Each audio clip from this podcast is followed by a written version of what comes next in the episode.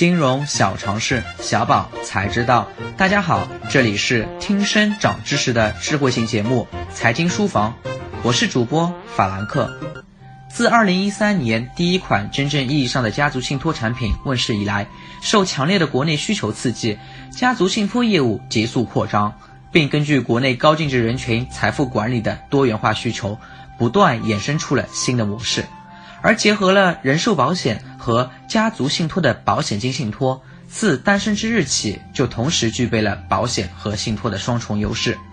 所谓保险金信托，是指投保人与保险公司签订保险合同，而由保险受益人与信托机构签订信托合同。当理赔条件发生时，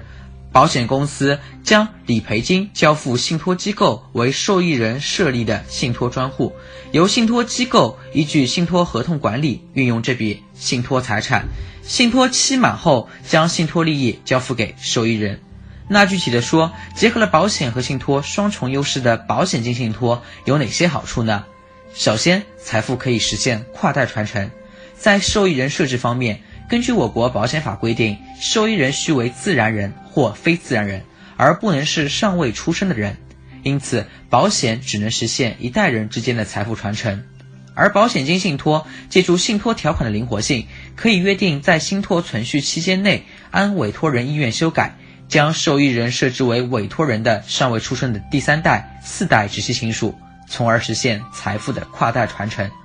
此外，保险金信托还继承了避免继承人之间的财产争夺、防止财产挥霍、保障受益人权益免受侵害等信托优势。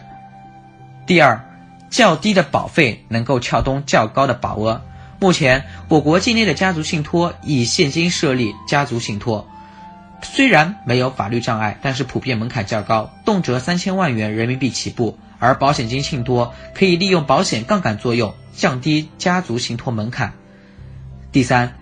能够隔离债务风险。委托人设立保险金信托，发生保险理赔后，保险公司会根据事先签订的保险合同的约定，将保险金交付于信托公司，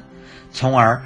将该保险金转化为信托财产。之后，这笔财产就具备了信托财产独立性，不再属于投保人，也不属于受益人。在非恶意的情况下，第三方当事人的债权人无法要求将信托财产与其债权互相抵消，或者要求法院强制执行，并且由于信托资产由信托公司专门管理，可以横跨货币市场、资本市场和产业资本进行投资。有需求的话，还可以通过设立信托监察人来对信托的财产的运用和分配情况进行管理和监督。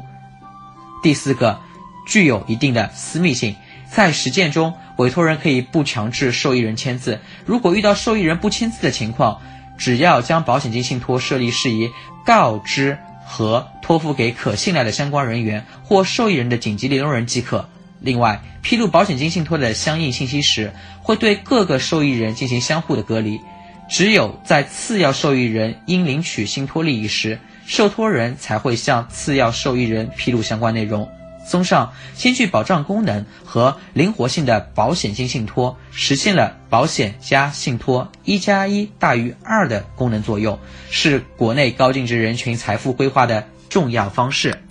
以上就是今天内容，我们下期再见。